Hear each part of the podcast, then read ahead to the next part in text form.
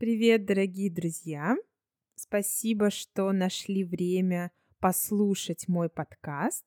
Не знаю, будет ли этот выпуск на Spotify. Надеюсь, что да. Пока не очень понятно, как работает Spotify в России. Друзья, сейчас много изменений, и, например, мои курсы уже нельзя купить на определенных сайтах. Не забывайте мне писать, если вас интересуют мои курсы, уроки со мной, наш клуб на Патреоне, где мы регулярно созваниваемся и говорим по-русски. Если вы хотите получить более подробную информацию, пишите мне на почту Russian with Sasha podcast at gmail.com. Ссылка есть в описании этого выпуска. Ну а герой нашего выпуска сегодня – это музыкант, известный виолончелист Мстислав Ростропович. Расскажу очень кратко о его жизни и буду разбавлять рассказ смешными историями. Ростропович родился в 1927 году в городе Баку, Азербайджан. Он родился в музыкальной семье и поэтому с детства играл на рояле, а потом на виолончели. Он закончил музыкальный колледж, потом Московскую консерваторию. Он побеждал на многих музыкальных конкурсах и давал концерты.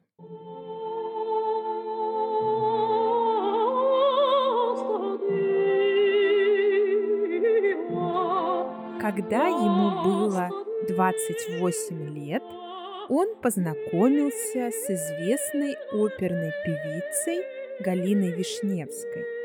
Он сделал ей предложение выйти за него замуж через четыре дня после их встречи. С этим связана забавная история. Однажды американский журнал Reader's Digest брал у Ростроповича интервью – Корреспондент спросил, «Скажите, а это правда, что вы женились на женщине через четыре дня после знакомства?» «Правда. А что вы думаете по этому поводу теперь?» «Думаю, что потерял четыре дня». Итак, Ростропович сделал предложение Вишневской. Вишневская развелась со своим мужем и вышла замуж за Ростроповича. После свадьбы они стали выступать вместе. Кстати, еще один забавный эпизод произошел на их свадьбе. Когда они женились, регистрировали свой брак – регистраторша, женщина, которая их регистрировала, регистраторша сразу узнала знаменитую солистку Большого театра и поинтересовалась, за кого же она выходит замуж. Увидев довольно-таки невзрачного жениха, невзрачный, значит, не очень красивый, не очень привлекательный, невзрачный жених.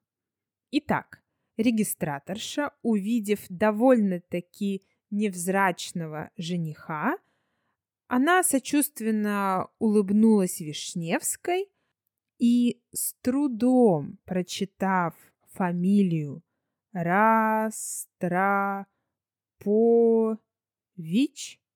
сказала ему – ну, товарищ, у вас сейчас есть последняя возможность сменить свою фамилию. It's your last chance to change your surname. В 60-е годы Ростропович вел очень активную концертную и рабочую жизнь, вот как он вспоминал об этих годах. Я вел педагогическую работу в двух консерваториях – Московской и Ленинградской. Дал 30 концертов в Соединенных Штатах Америки, гастролировал в Германии, четырежды выступал в ансамбле с Вишневской и для своего виолончельного цикла в течение одного сезона выучил 22 новых концерта для виолончели с оркестром. Что это? Избыток способностей? Нет, скорее избыток желаний, энергии.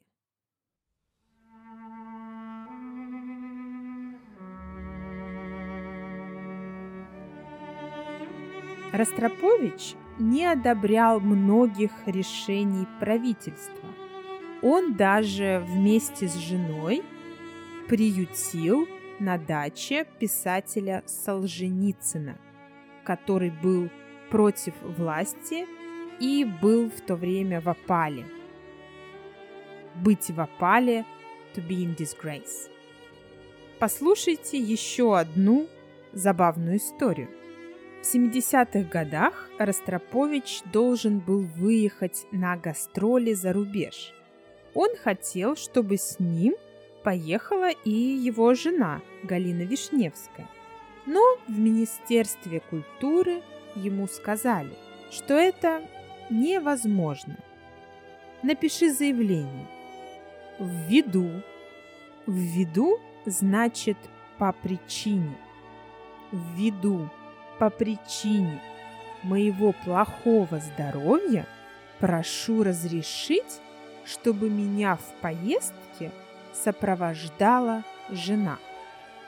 Ростропович вместо этого написал «Ввиду моего безукоризненного здоровья, безукоризненный, perfect, ввиду моего безукоризненного здоровья – Прошу, чтобы меня в зарубежной поездке сопровождала жена Галина Вишневская. В министерстве ничего не поняли и разрешили. Позже Ростропович выступал за то, чтобы отпустили, то есть э, дали свободу политическим заключенным. Конечно, это не понравилось власти – и его уволили из Большого театра и запретили гастролировать. Гастролировать, выступать с концертами. Ростропович с женой и с двумя дочерьми остались без денег, без работы. Но произошло интересное событие. В 1974 году в Москву с официальным визитом прибыл американский сенатор Эдвард Кеннеди. И он привез письмо от дирижера и пианиста Леонарда Бернстайна, где Бернстайн просил, чтобы Ростроповичу дали визу, разрешили выехать из СССР. И действительно, Ростропович с семьей смогли получить визу, и они уехали в Лондон. Постепенно Ростропович стал популярным за границей, давал концерты и в итоге стал одним из самых популярных виолончелистов и дирижеров мира. Через 16 лет им, Ростроповичу и Вишневской, им вернули гражданство России, которое отобрали из-за их антисоветской деятельности за рубежом. После того, как им вернули гражданство, семья часто стала бывать в России, и в 1993 году они переехали в Петербург. Умер Ростропович в 2007 году. А сейчас будет очень смешная история, которую Ростропович рассказывал сам так. В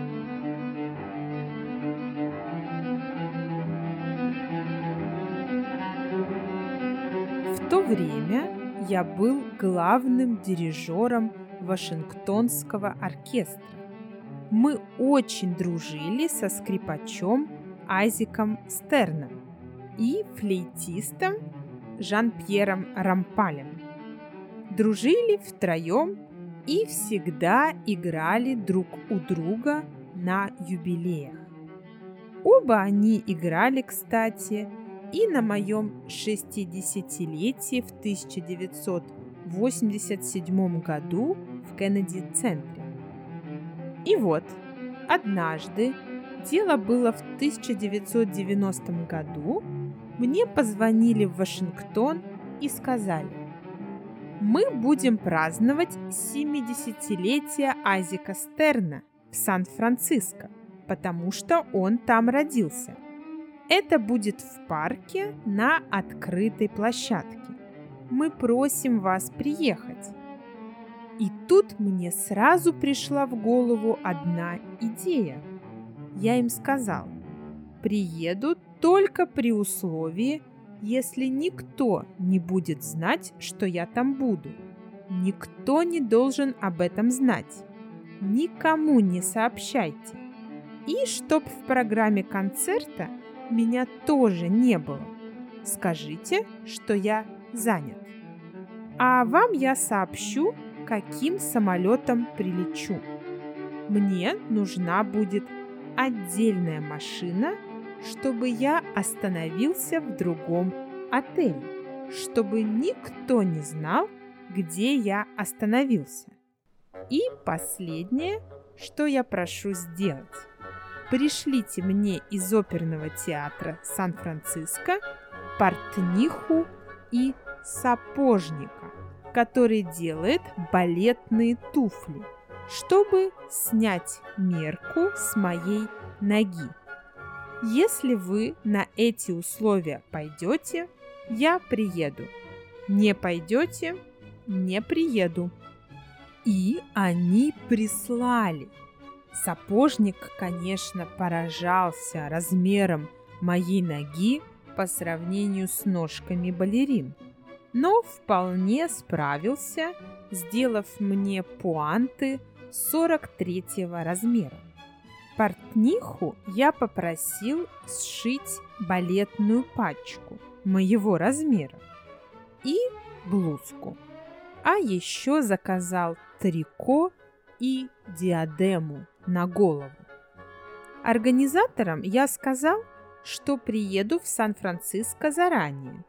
Приду за пять часов до начала концерта, и мне будет нужна отдельная комната и театральные гримеры. Я буду там одеваться и гримироваться, но никто об этом не должен знать. Все так и произошло. Никто не знал о моем приезде. Я пришел за пять часов до концерта, закрылся в отдельной комнате, и меня стали одевать и гримировать. Когда я понял, что они все сделали идеально, я надел пуанты и уже перед самым концертом пошел в общественную женскую уборную. Мне нужно было посмотреть на реакцию дам. И вот я вошел, а женщины продолжали заниматься тем, чем они всегда занимаются в уборных известно чем. Уборная restroom. Единственное, что я позволил себе там сделать, подойти к зеркалу и поправить диадему. Долго я там не находился, чтобы не заметили мой 43 размер тапочек, каких у балерин не бывает. Словом, я оттуда ушел и никто меня не узнал. Дальше. Мне предстояло играть на виолончели умирающего лебедя Сен-Санса. Почему? Потому что в программе был карнавал животных с этим номером в сюите, а самый знаменитый американский актер Грегори Пек должен быть читать некий новый текст, не соответствующий тексту Сен-Санса, потому что они сочинили юбилейный текст из жизни Айзека Стерна. Словом, Грегори должен был читать, а Сан-Франциский оркестр исполнять карнавал животных Сен-Санса номер за номером. А мне нужно было играть на виолончели лебедя после такого примерно текста. Вот Айзек Стерн однажды встретил замечательную женщину, которая напоминала ему лебедя. Это была его будущая жена, Вера Стерн. А жена Вера в это время сидела вместе с юбиляром там, на лужайке, где огромное количество людей было вокруг.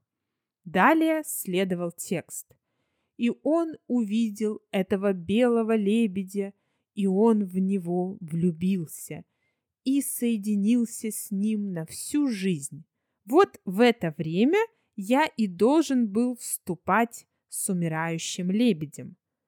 Но как мне выйти на сцену? Я придумал как.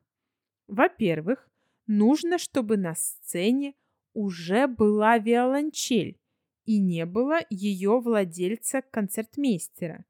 Поэтому я договорился с концертмейстером группы виолончелей, что уже в самом начале концерта он сделает вид, что ему плохо. Он должен схватиться за живот, оставить виолончель на кресле и буквально уползти за кулисы. И он это сделал блестяще, потому что сразу три доктора из публики побежали ему помогать. А оркестр, между прочим, ничего не знал о моем замысле. Дальше мне нужно было договориться с пианистом, ведь он играет на рояле вступление к умирающему лебедю, а оркестр будет молчать, как и положено. Я сказал пианисту, ты начнешь играть на рояле вступление. Эти медленные арпеджио. Все одно и то же. И так будешь играть бесконечно долго, может быть, даже полчаса. Вот тут я и выплываю на пуантах спиной к публике, плавно взмахивая руками, а-ля Майя Плесецкая. А, надо сказать, я еще попросил поставить в углу сцены ящик с канифолью. Канифоль – специальная смола, которая помогает защитить танцора от травм.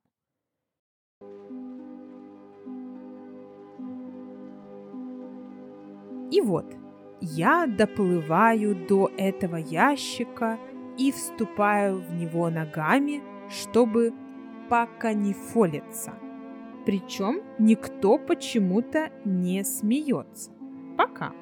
Только оркестранты ошалели, потому что подумали, может, это его Айзека Стерна подруга, старая балерина какая-нибудь. Ему ведь 70, а ей может быть 65, и она пришла его таким образом поздравить. Тем временем я дошел, доплыл до виолончели, а пианист на рояле все продолжает занудно играть вступление. Уже полчаса играет.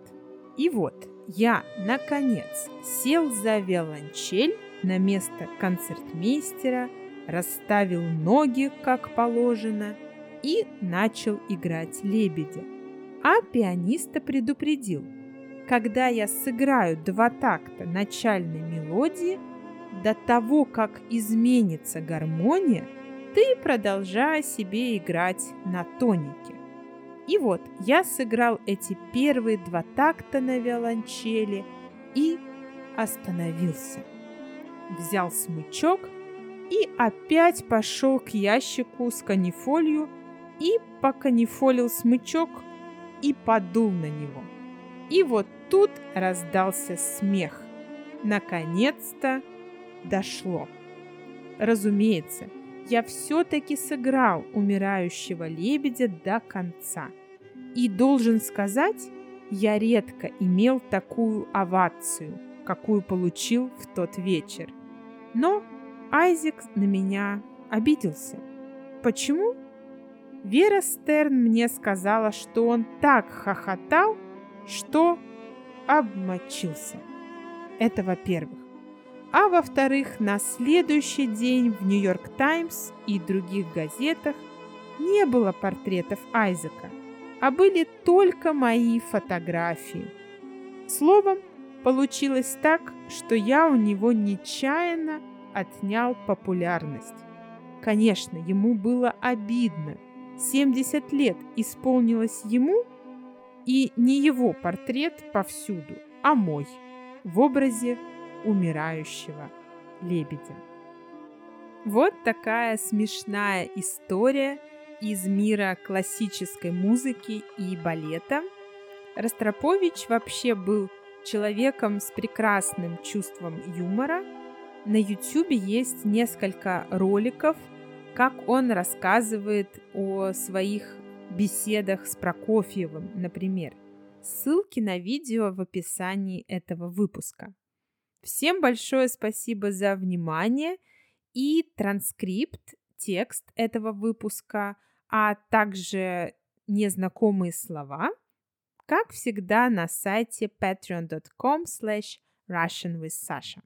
В этом выпуске я не стала изменять речь самого Ростроповича, когда он рассказывал о своем выступлении в качестве балерины – и, возможно, вам было сложновато понять всю его речь, но это хорошее упражнение для вас и возможность узнать новые слова и выражения.